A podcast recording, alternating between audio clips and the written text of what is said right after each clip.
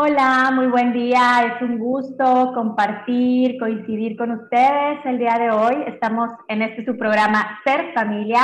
Yo soy Michelle Salinas y bueno, pues quiero darles la bienvenida a ustedes y también a las invitadas del día de hoy. Buenos días, Claudia, Pamela. Hola, ¿qué tal? Buen día. Buenos días. Un gustazo, un gustazo que estén con nosotros el día de hoy. Nuevamente, considero que, bueno, ahorita justo antes de empezar podemos estar unidos ahora, en, ahora sí que gracias a todo esto de la tecnología, aún y que ustedes, bueno, desde Chile para México nos van a compartir eh, temas y experiencias maravillosas. Gracias a todos los que nos están escuchando. Espero que podamos eh, ahora sí que aprender juntos, crecer juntos y bueno, eh, unirnos una vez más. Eh, el día de hoy vamos a hablar de, de un tema eh, pues muy, muy interesante, sobre todo en etapas tempranas de vida. Sin embargo, también nos puede dar como mucho sentido, ¿no? Cuando ya somos adultos, cuando tenemos eh, pequeños a nuestro, ahora sí que a nuestro alrededor, si estamos en la docencia o también en nuestra experiencia propia, ¿no? Vamos a hablar sobre la relación entre el lenguaje oral y el escrito, es decir, la importancia en el desarrollo del lenguaje oral, es decir, hablado, en la adquisición de la lectura. Considero que la lectura, bueno, hoy en día eh, bueno, yo creo que desde siempre o desde hace mucho, mucho tiempo es muy relevante para aprender, para crecer, para comunicarnos. Sin embargo, cada vez ha ido transformando, ¿no? La forma de leer, incluso, ¿no? De tener un libro, ¿verdad? Ahora, pues ya lo podemos tener en pantallas. Y bueno, eh, Pamela y Claudia son apasionadas de este tema, les comparto un poco. Claudia Cuevas es fonoaudióloga educativa que trabaja en escuelas fomentando la inclusión y en universidades. ¿sí? Y bueno, Pamela Cótoras, una fonoaudióloga, es, ahora sí que es fundadora de Cantando Aprendo a Hablar. Y bueno, Cantando Aprendo a Hablar es ahora sí que todo un mundo de aprendizaje oral, escrito, bailado y bueno, demás, ¿no? Afectivo. Y bueno, ya ustedes nos irán compartiendo. Pero me encantaría que, como para iniciarme, nos compartiera cada una eh, pues de dónde viene esta, esta pasión, este gusto por, eh, por la lectura, por el lenguaje, por la comunicación. Cuéntenos un poco sobre ustedes para poder ir adentrando e, e introduciendo el tema. Claudia. Ok, eh, primero que todos, buenos días, muchas gracias por la invitación. como tú, Michelle, lo mencionaste anteriormente, yo soy fonoaudióloga. Soy fonoaudióloga, egresé de la Universidad de Chile a los 25 años y mi primer trabajo fue en un colegio con educación regular. Educación regular se le llama en Chile a colegios que eh, reciben niños sin dificultades o sin discapacidad. Em, en ese tiempo la inclusión educativa estaba entrando em, muy, eh, de manera muy tímida en el escenario de los colegios con educación regular. Y la idea era eh, llevar de alguna manera niños eh, de las escuelas especiales, donde reciben muchos apoyos, niños con discapacidad, hacia los colegios con educación regular. Y ahí empecé a trabajar en, esto, en este experimento, por llamarlo de alguna manera, porque fueron los primeros colegios en Chile que o en Santiago que tuvieron eh, niños eh, integrados con trastorno de lenguaje y con discapacidad intelectual. Em, y claro, en este marco se hizo súper necesario que nosotros los ayudáramos no solamente a comunicarse como fonoaudiólogos especialistas en lenguaje oral, sino que cuando un niño ya está escolarizado surge em, esta necesidad de ayudarlo a aprender a leer también, en realidad a abrazar el currículum escolar y acceder a los aprendizajes escolares. Y por supuesto que nos encontramos con la dificultad de que eh, los niños que tienen dificultades para aprender el lenguaje oral en, las etapas preescolares, también cuando llega el momento de aprender el lenguaje escrito, es decir, aprender a leer, a escribir, presentan también dificultades. Y eso yo lo vi, lo viví, y, y con el tiempo además, porque yo llevo 16 años trabajando en colegios con educación regular, con programa de integración, Em, nos empezamos a dar cuenta que no solamente los niños que eran del PIE, como se le llama acá, el programa de integración escolar, tenían algunas dificultades para enfrentar el, proceso de, lectura y por ende todos los aprendizajes escolares.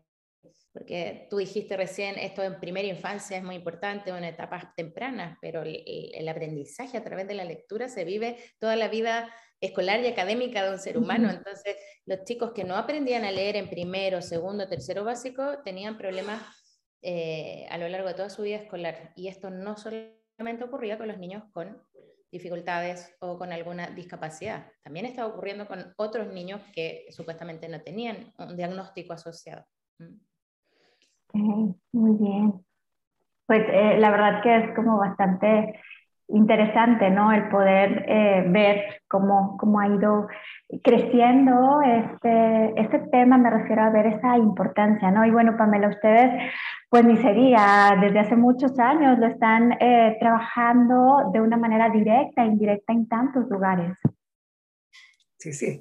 Bueno, yo soy Pamela Cotoraz, también soy fonoaudióloga, soy una de las autoras de este material audiovisual ahora, eh, que se llama Cantando Aprendo a Hablar, Em, este material lo creamos justamente por nuestro trabajo con niños y niñas con discapacidades severas. Eran niños que no tenían eh, lenguaje oral y Aida Polhammer, que es la creadora de esta idea, comenzó a notar que eh, haciendo, haciéndolos cantar eh, resultaba más fácil que lograran emisiones de sonido y que también consiguieran incorporar lenguaje comprensivo, porque la, canción te permite repetir muchas veces un estímulo en forma amena, entretenida y que de alguna manera se te fija con, con mayor facilidad. Y también usar algunas técnicas para permitir que, eh, por ejemplo, que completaran sílabas, por ejemplo.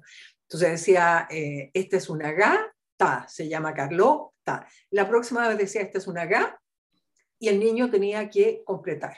Bueno, después de muchas, muchas repeticiones, esto empezó a funcionar y empezamos a hacer esas y muchas, muchas más canciones, algunas que tienen que ver con todo el aspecto fonético-fonológico, niños que tienen dificultades para pronunciar, por ejemplo. Eh, y estamos trabajando también con, eh, bueno, también creamos canciones que tienen que ver con eh, aspectos que son importantes en la, en la lectoescritura, que tienen que ver con la conciencia fonológica. Y de hecho estamos trabajando con Claudia en un proyecto de investigación muy entretenido, porque no puedo contar más porque todavía estamos ahí eh, en, en las etapas previas. Esto es parte del Cantando Aprendo y estamos relacionados con el tema del, del, desarrollo del lenguaje desde las primeras, primeras etapas y ahora estamos avanzando también a lo que tiene que ver con la lectoescritura, con la lectura fundamentalmente.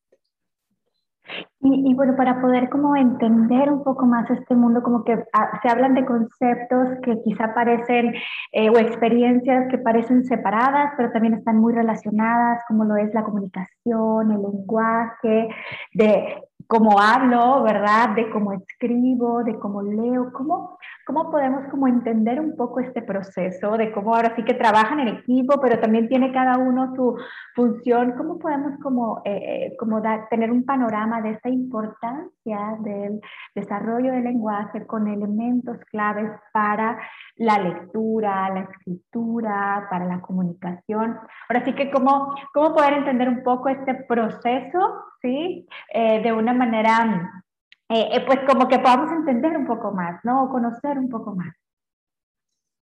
Mira, primero es importante para entender lo que ocurre o la interacción que hay entre el lenguaje oral y el lenguaje escrito, entender las diferencias entre estos dos tipos de lenguaje, pero también la, los ¿cómo llamarlo? Lo que comparten, lo, lo, que, en lo que difieren y en lo que se parecen, o más que se parecer, se comparte, porque si bien el lenguaje oral, es decir, conversar y escuchar, ocurre en el cerebro, el lenguaje escrito, que es leer y escribir, también ocurre en el cerebro y ocurre en áreas eh, que están muy cercanas. ¿okay? Eh, entonces, de alguna manera, el lenguaje oral que lo aprendemos desde que nacemos, incluso se dice que desde que uno está eh, en etapa embrionaria, dentro de la, en gestación, adentro de la guata de nuestras mamás, estamos teniendo información del lenguaje y estamos eh, interactuando con sonidos del habla humano y por eso que los bebés les llama más la atención cuando son muy bebés, recién nacidos, les llama más la atención los sonidos de la voz humana que los sonidos de, del medio ambiente. Entonces, los niños desde que están en estado embrionario empiezan a interactuar con el lenguaje oral y salen de eh, y salen al mundo, por llamarlo de alguna manera, y empiezan a interactuar con sus adultos cercanos, que les conversan, ¿cierto? Les dicen palabras, pequeñas oraciones, y empieza este aprendizaje. Y este aprendizaje se empieza a guardar en el cerebro, en diferentes áreas, ¿cierto? Eh, cuando ya los, niños empiezan con la emergencia de la primera palabra, dicen sus palabras, dicen frases y alrededor de los tres años ya conversan, eh, este chico está implementando una serie de eh, situaciones que son biológicas, eh, que tienen que ver con el cerebro, con las neuronas y además que eh, hablan con información que entra a través de sus oídos y comprenden de esa manera y producen a través de información que sale por medio de la voz a través de la boca. ¿sí?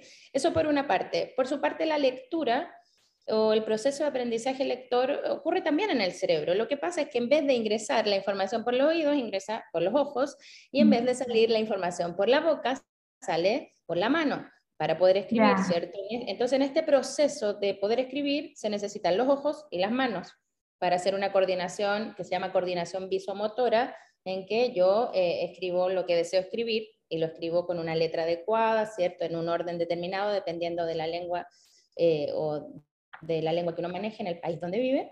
Y eh, por su parte, em, en el caso del lenguaje oral, estamos escuchando y por los oídos y produciendo lenguaje por la boca. Eso con respecto a las diferencias, eh, pero las semejanzas es que esto ocurre a nivel cerebral, ocurre por vías similares y sobre todo es muy importante hacer énfasis en esto, eh, que es un dicho súper antiguo, no sé si en México se verá, pero pero a mí eh, me decían cuando yo era chica, escribes como hablas. No sé si alguna vez... Sí, sí, sí, claro. Tú, eh, mira, pero se escribe como habla. y a mí mi mamá me decía, Claudia, no pronuncies mal esa palabra porque si no después la vas a escribir mal. Ok, eso se sabe desde siempre. Quizás antes no habían tantas evidencias como hay ahora, que hoy día hay mucha evidencia científica que respalda la relación que hay entre el lenguaje oral y el lenguaje escrito. Pero antiguamente la gente sin tanta evidencia científica se daba cuenta de esto. ¿Okay? Entonces, hoy día hay evidencias que se han hecho a través de investigación controlada, eh, investigación con altos niveles de rigor, de rigor, que dejan en evidencia que existe una relación muy íntima entre eh, el desarrollo del lenguaje del niño y el desarrollo eh, oral del niño, perdón, y el desarrollo del lenguaje escrito. Porque de alguna manera lo que proponen los autores es que este lenguaje escrito es un segundo lenguaje, se aprende después que el otro. El primero uno lo empieza a aprender desde que está en la guata de su mamá, ¿cierto? Lo aprendes desde que estás, eh, desde que diseñas o, desde que el embrión genera un sistema auditivo, tú empiezas a aprender el lenguaje oral. Pero este lenguaje escrito que viene más tarde, que también requiere de una enseñanza más bien explícita, lo empiezas a aprender ya alrededor de los cuatro o cinco años cuando entras a la educación preescolar formal y te empiezan a enseñar este segundo lenguaje que se sustenta sobre el primero. Okay. ok, muy bien, pues muchísimas gracias. Es muy interesante todo lo que nos están compartiendo. Los invitamos a que se comuniquen al 81 83 36 6162 para cualquier comentario. Vamos a ir a música de Cantando Aprendo a Hablar y regresamos. Ser familia.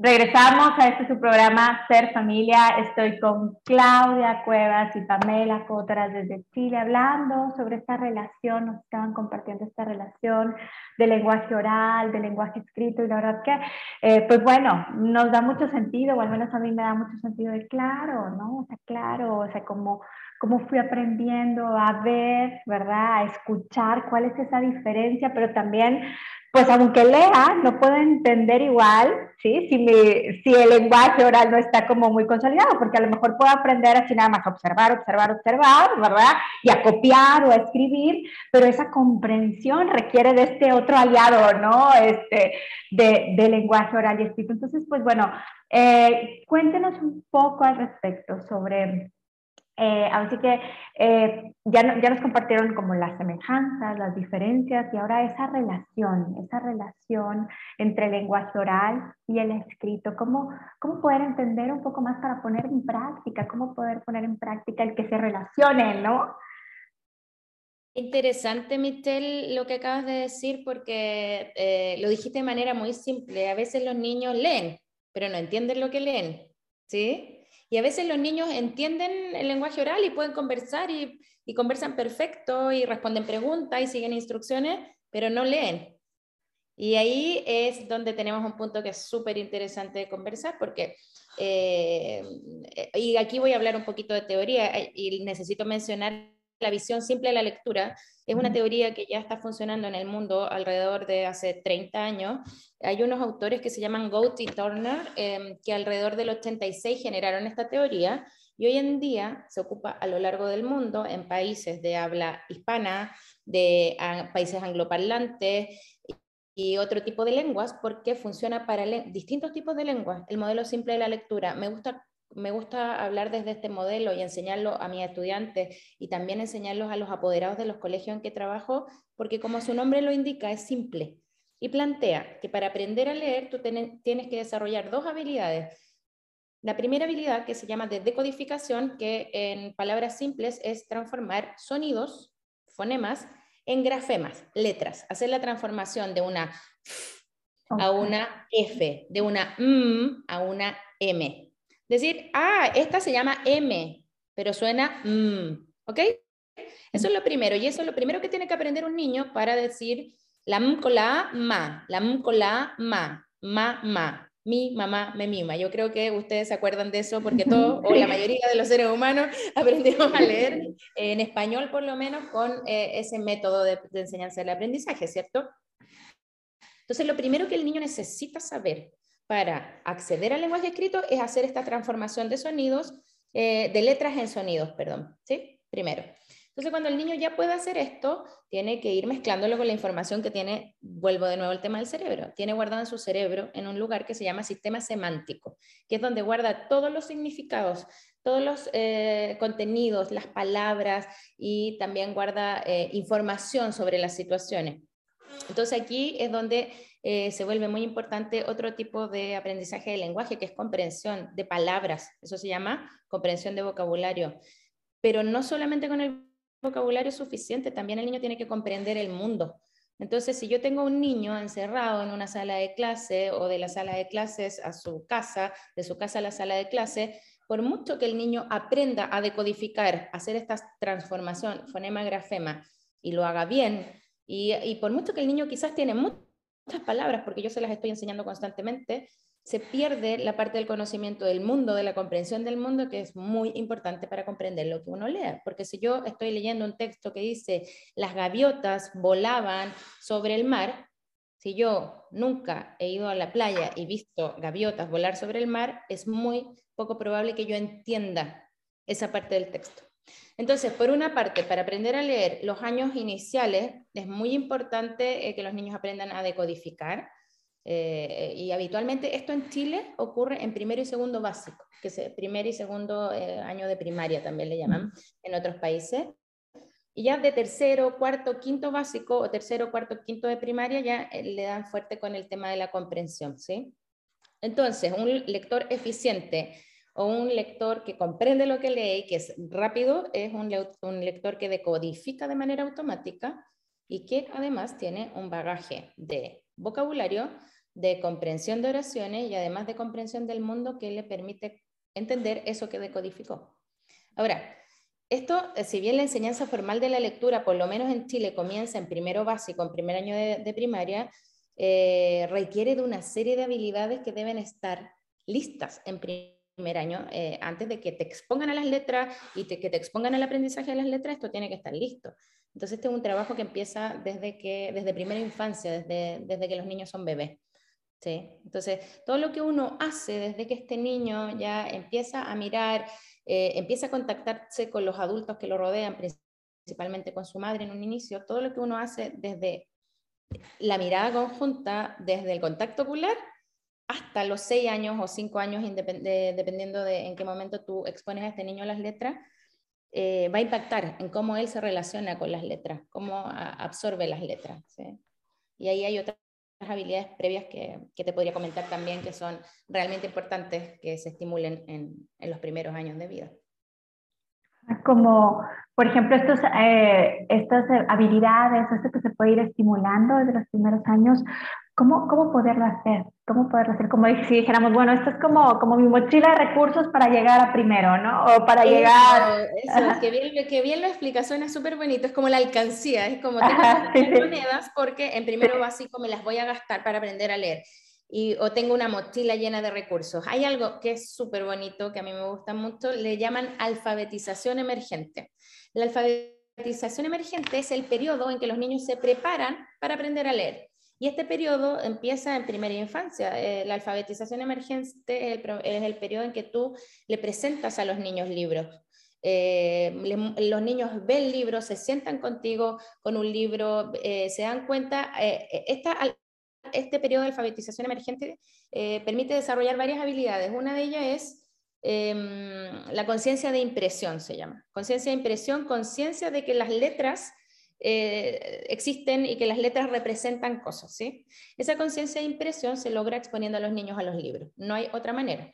Entonces, yo siempre digo, yo entiendo que a ti adulto no te, no te guste leer, es súper válido, tiene que ver con los gustos de cada uno, pero si tú quieres que tu hijo sea un buen lector, tú tienes que acercarlo a la lectura, porque nadie más lo va a acercar a la lectura. Entonces, esos esfuerzos que uno hace, como hay gente que le da miedo nadar, pero aprende a nadar para enseñarle a su hijo a nadar, es lo mismo. A ti no te gusta o te puede aburrir un poco la lectura, pero si tú quieres que tu hijo sea un buen lector, que no le cueste el aprendizaje la lectura y por lo tanto no le cuesten todos los aprendizajes que vienen después, tienes que tener libros en tu casa.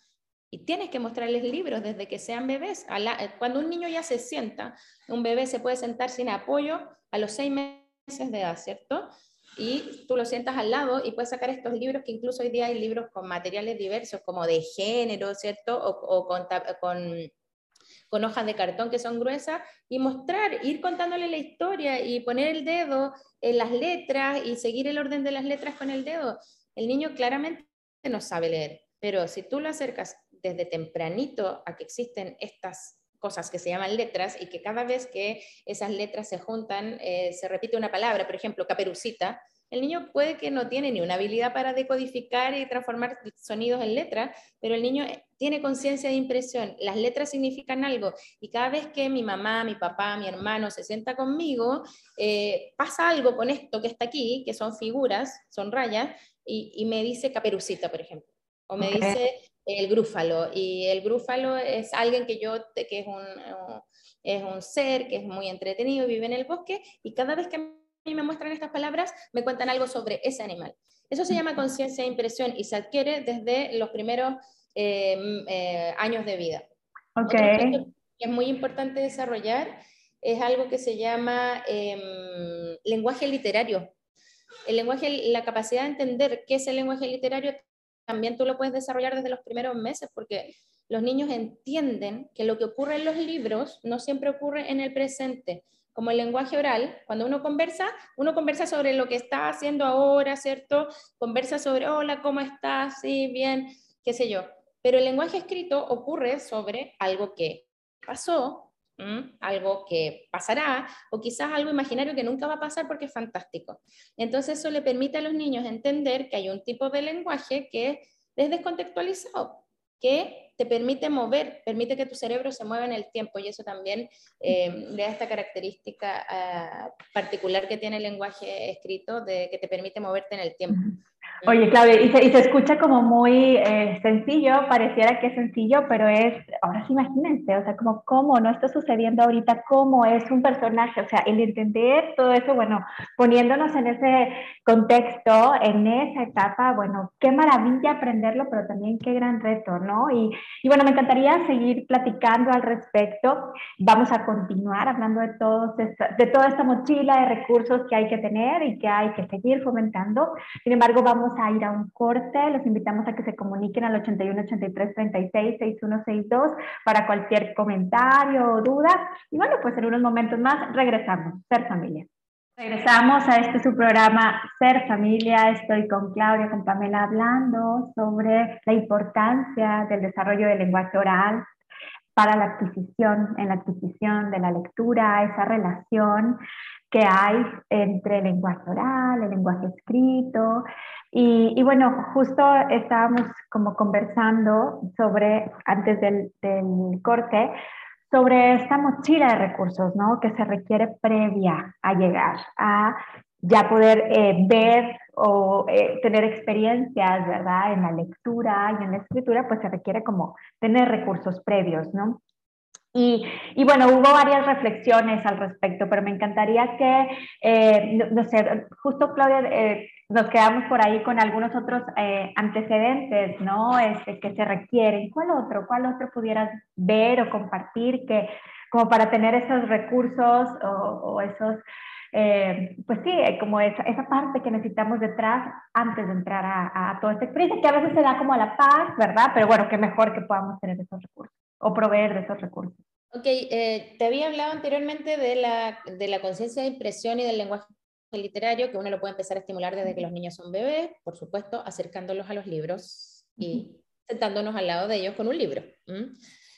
Eh, pero también en etapas preescolares, el periodo preescolar aquí se le denomina la etapa de los 4 o 5 años, eh, en que están en, cursando pre-kinder, kinder. kinder.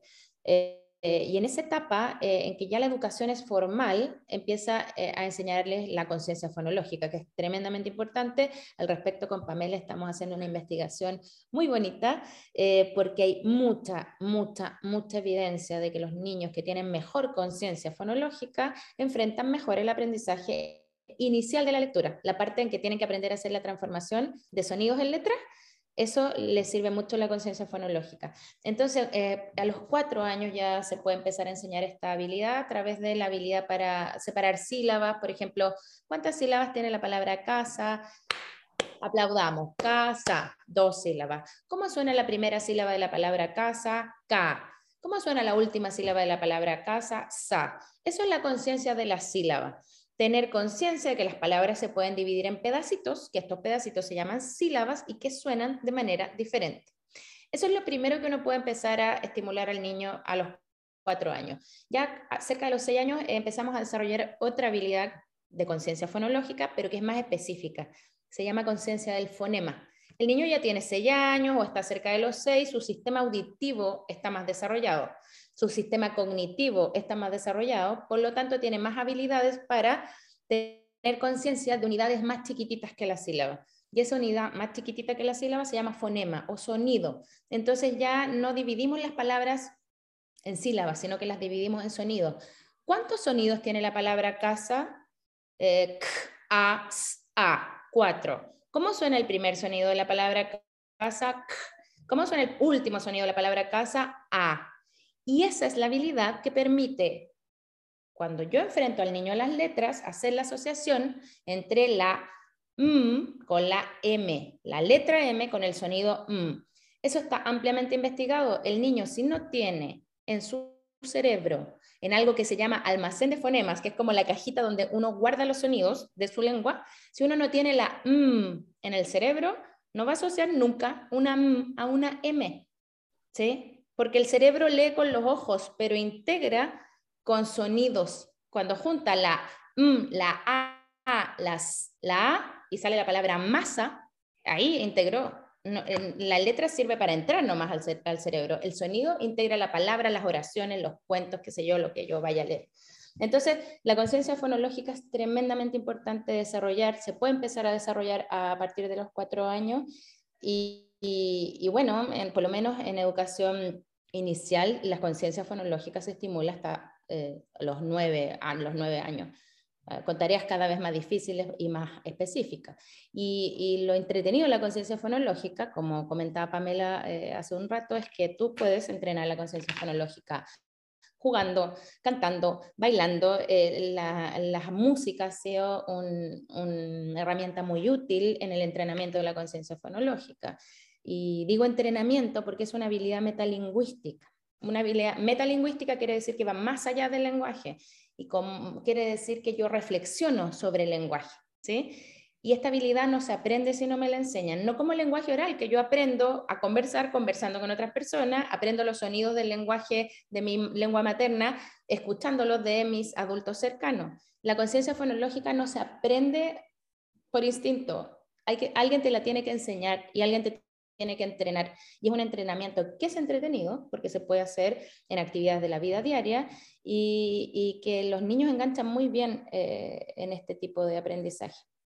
Y es fácil también enseñarle a los papás a hacerlo. Entonces, es una carta que los fonoaudiólogos y los educadores de, de, primer, de primeros años de educación ocupan mucho para, para que los papás, los papás nos ayuden en este aprendizaje lector que nosotros estamos eh, ayudando a sus hijos en los colegios.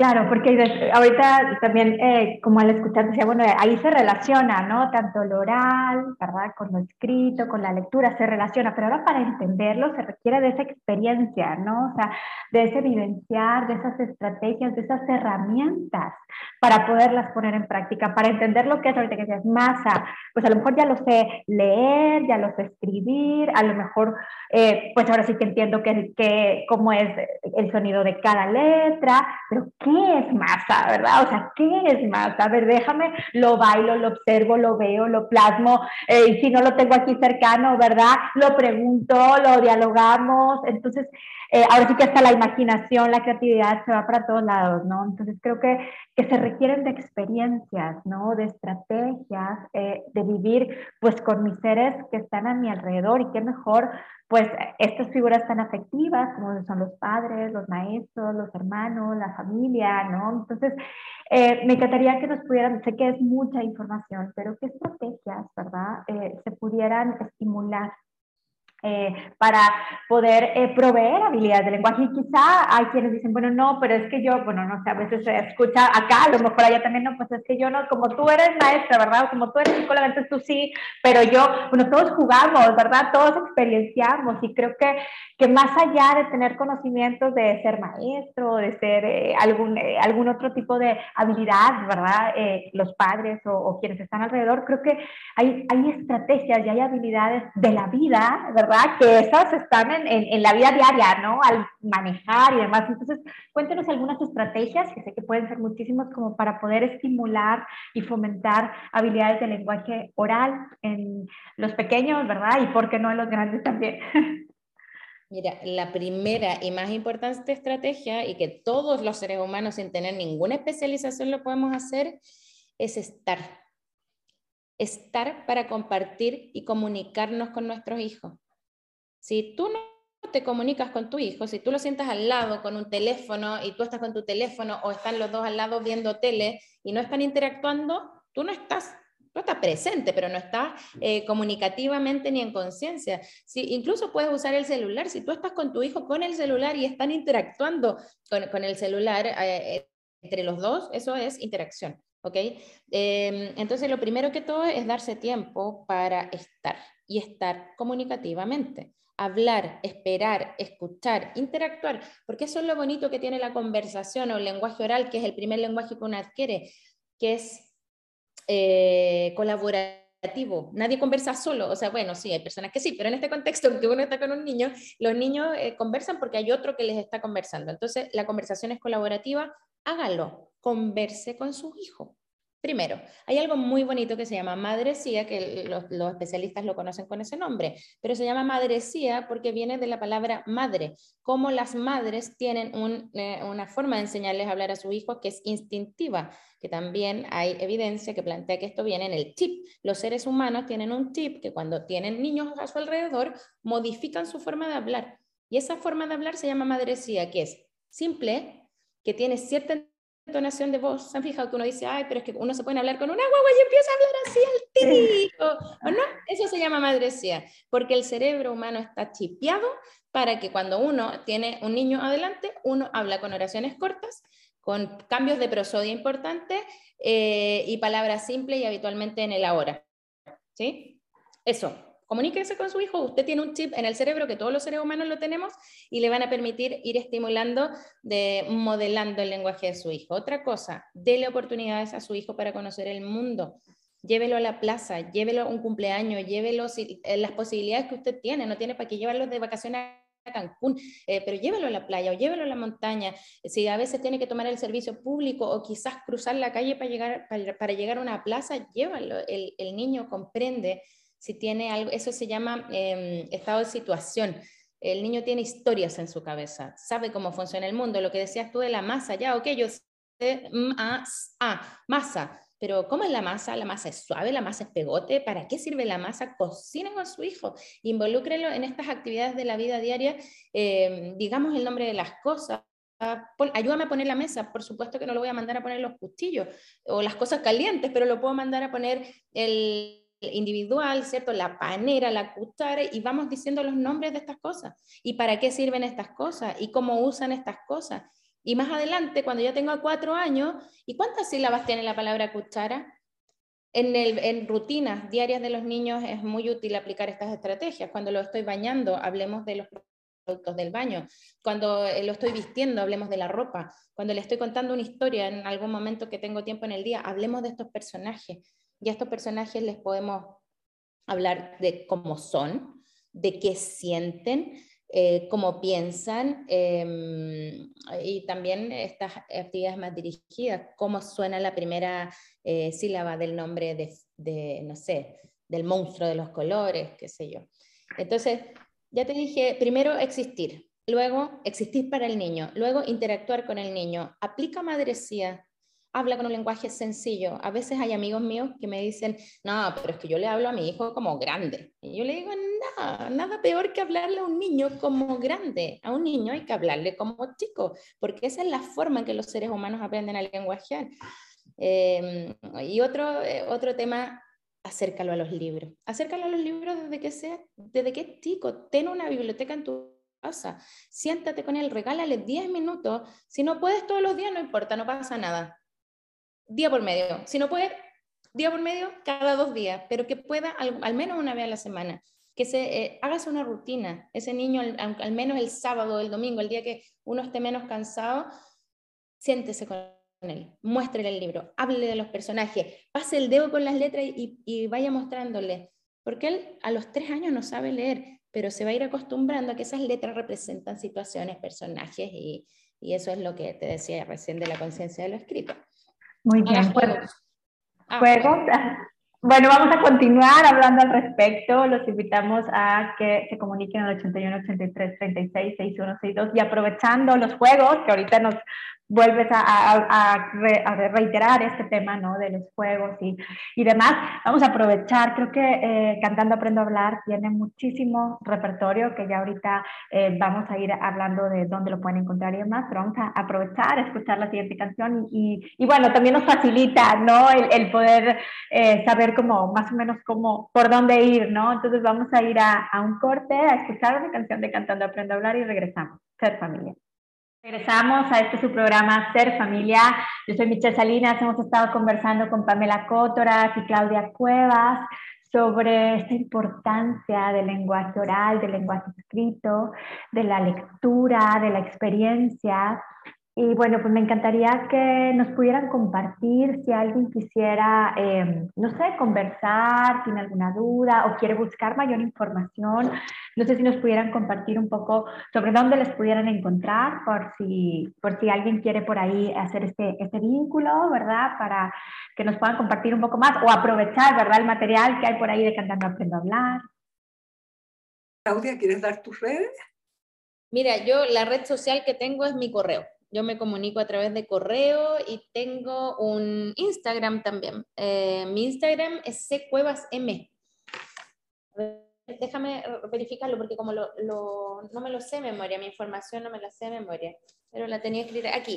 Ah, no, es Clau Cuevas M. Ok. y mi correo es la mitad de mi nombre y la mitad de mi apellido, es gmail.com y siempre estoy dispuesta a responder distintas dudas porque hago asesorías sobre este tema. Entonces, como estoy constantemente haciendo asesoría, me escriben y me preguntan eh, con respecto a la forma de estimular habitualmente. en Cantando Aprendo nos encuentran en nuestro sitio web que es www.cantandoaprendo.cl. Eh, tenemos un canal de YouTube en que está disponible nuestro material que, como mencionaba Michelle, son más de 300 videos con distintos objetivos fonoaudiológicos, así que también eh, está disponible, estamos en Spotify. Dentro de nuestro sitio existe una sección que se llama biblioteca, en que tenemos organizadas las canciones por objetivo y por edad. Así que les puede ser de mucha utilidad ingresar a esa sección. eh, bueno, estamos con estas conversaciones después transformadas en podcast en Spotify.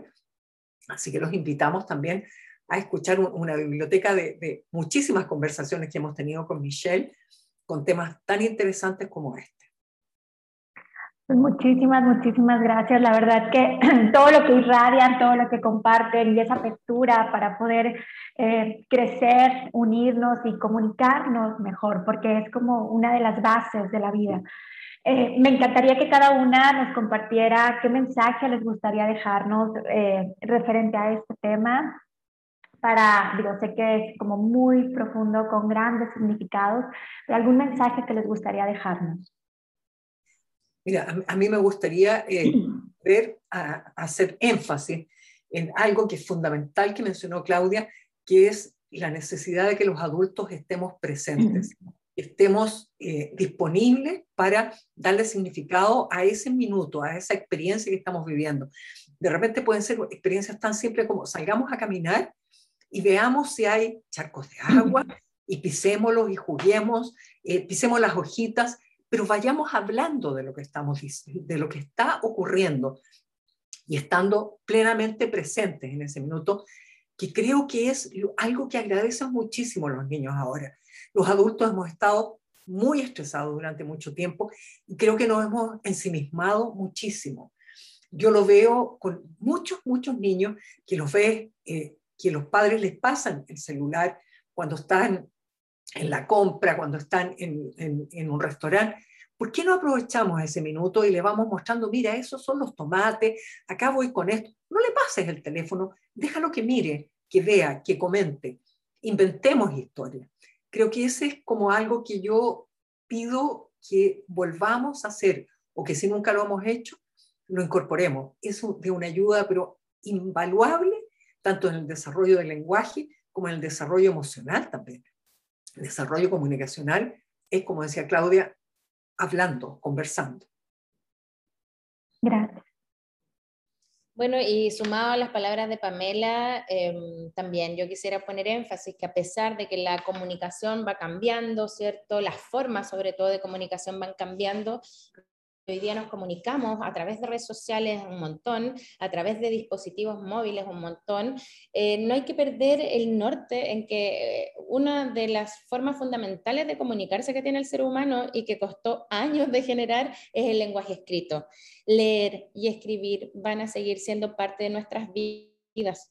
Por lo tanto, es muy importante que en las primeras etapas del desarrollo de los seres humanos, los padres y los profesores se unan para enseñar habilidades que a los niños les permitan aprender a leer. ¿Por qué? ¿Qué pasa cuando un niño no aprende a leer en quinto año de educación primaria? Lo más probable es que en ambientes que son muy vulnerables, ese niño haga una deserción escolar, se vaya del colegio. ¿Y qué pasa con los niños que están en ambientes que son vulnerables y desertan del colegio? Nosotros todos sabemos lo que pasa con esos niños. Yo lo vivo a diario en los colegios en que trabajo. Entonces, el aprendizaje de la lectura y de la escritura y de encantar a los niños con aprender eh, es responsabilidad de padres y de profesores y tenemos que unirnos y no podemos esperar que llegue primero básico para que al niño le enseñen. Hay que enseñarle un montón de otras cosas antes, desde que él nace. Y esas cosas se enseñan en la casa.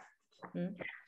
Muchísimas gracias, muchísimas gracias por reiterarnos que nosotros le significamos un mundo. ¿sí? Nosotros significamos un mundo y con y por amor podemos hacer grandes cosas, ¿no? Quizá a veces, eh, creo que durante la conversación mencionaron que a veces no les gusta o no, al adulto no le gusta leer.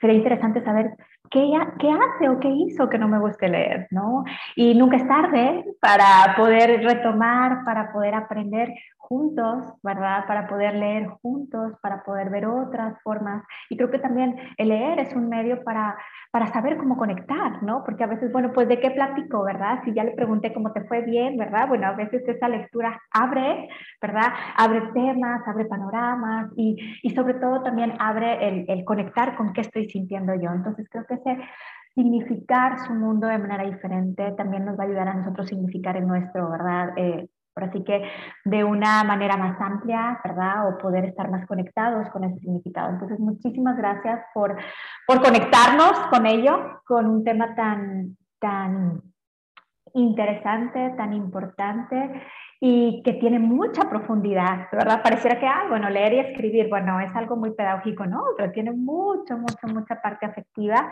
Entonces, gracias, gracias por conectarnos, gracias por todo lo que irradian, por su vocación. Y bueno, a todos, gracias quienes nos escucharon el día de hoy. Los invitamos a que si tienen algún comentario, se pueden comunicar en los teléfonos de CICRE, es el Centro de Psicología eh, CICRE, es el 81 83 34 0421 el teléfono.